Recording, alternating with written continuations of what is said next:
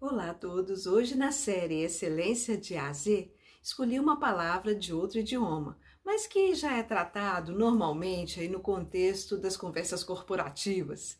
Falaremos da prática do networking.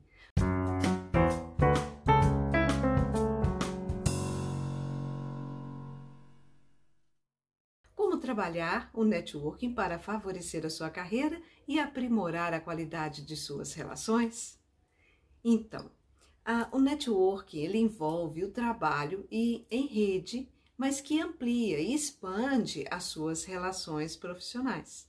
Assim, networking ocorre quando adotamos um conjunto de estratégias intencionais e voltadas à construção de uma rede de contatos no contexto profissional que tem como principal objetivo promover trocas de experiências intercâmbios e se por um lado ficamos cada vez mais horas trabalhando online, e especialmente agora, né, com o contexto do home office, precisamos aproveitar as oportunidades para potencializar então as nossas competências e aprendizados.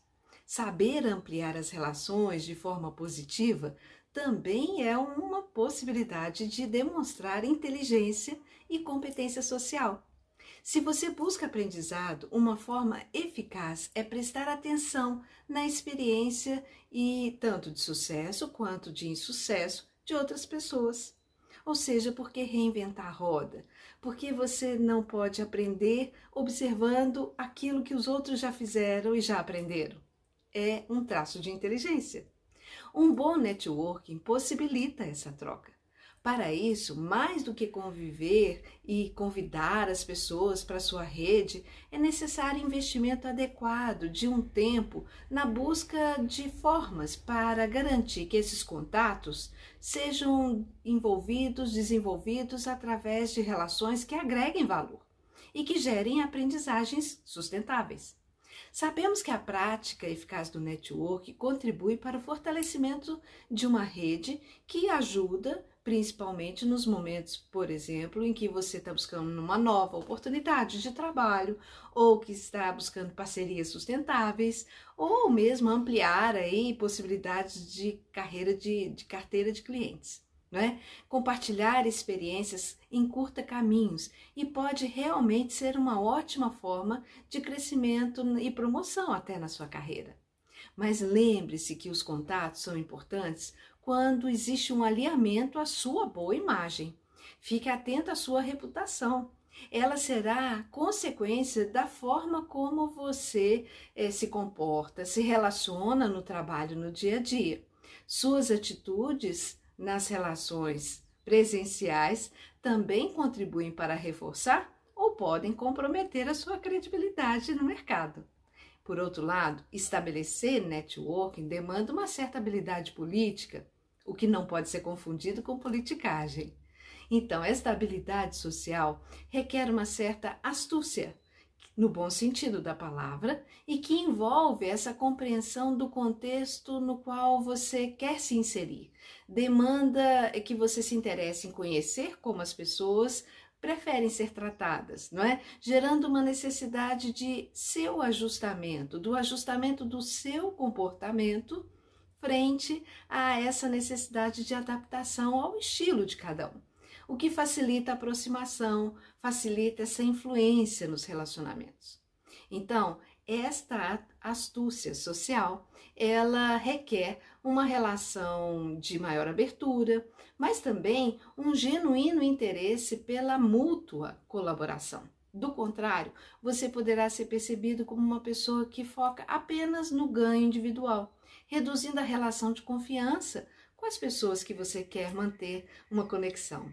Pessoas com visões mais objetivas, mais desconfiadas ou até bem pragmáticas podem confundir e julgar a sua iniciativa de aproximação como uma intenção unilateral só para obter, obter interesse, enxergando você como uma pessoa que quer tirar vantagens dos relacionamentos.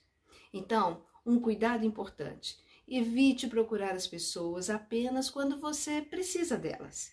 Se envolva e mantenha ativos os seus contatos. Reflita e procure responder. Com quem eu gostaria de manter contato e que agrega valor? Que oportunidades de ganho mútuo eu posso oferecer para essas pessoas? De que forma essa pessoa que eu vou buscar, ela percebe a minha aproximação e que ganhos que nós poderemos obter juntos, não é? E como é que você pode potencializar uma relação baseada nas bases da na, na relação de confiança? Porém, ao enfrentar esse desafio de crescimento na carreira, você tem que estar preparado, porque existem os conflitos de interesse e principalmente ambientes competitivos.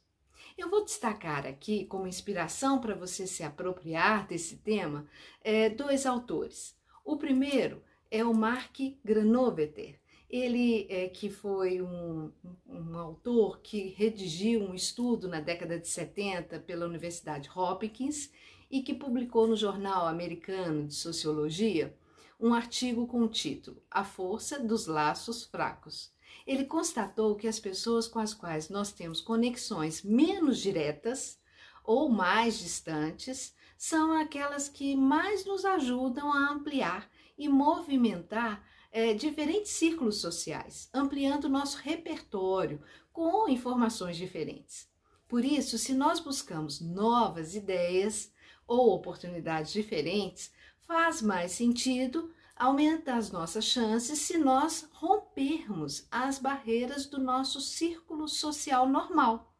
E um segundo autor, que também é uma referência em networking, chamado David Burkus, é, escreveu um livro que chama O Amigo de um Amigo, na mesma linha que o estudo anterior, e ele sugere que nós precisamos de apoio na carreira, é, não só é, buscando as pessoas mais próximas, ele recomenda que devemos acionar os que estão distantes ou contatos que ele denomina de adormecidos.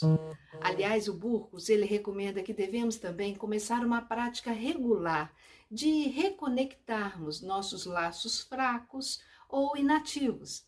Não precisa ser íntimo de todos que você conhece, mas procure superar o desafio de manter esses relacionamentos vivos. Desta forma, o resultado será a conexão com dezenas de pessoas que você conhece ao longo dos anos, potencializando o seu network. Bom, pensando nesse desafio em estabelecer network eficaz, eu vou apontar aqui então oito dicas, sintetizando aí as práticas que ajudam a mobilizar relações pautadas na ética e na confiança. Primeira dica: realmente valorize e perceba a relevância de suas ações voltadas para as conexões, né? Invista em procure fazer diferença na sua trajetória de vida via esses contatos. Segunda dica: antes de buscar o outro, avalie os seus comportamentos, cuide muito bem da sua reputação. E, é, aliás, ele é seu bem mais valioso, não é?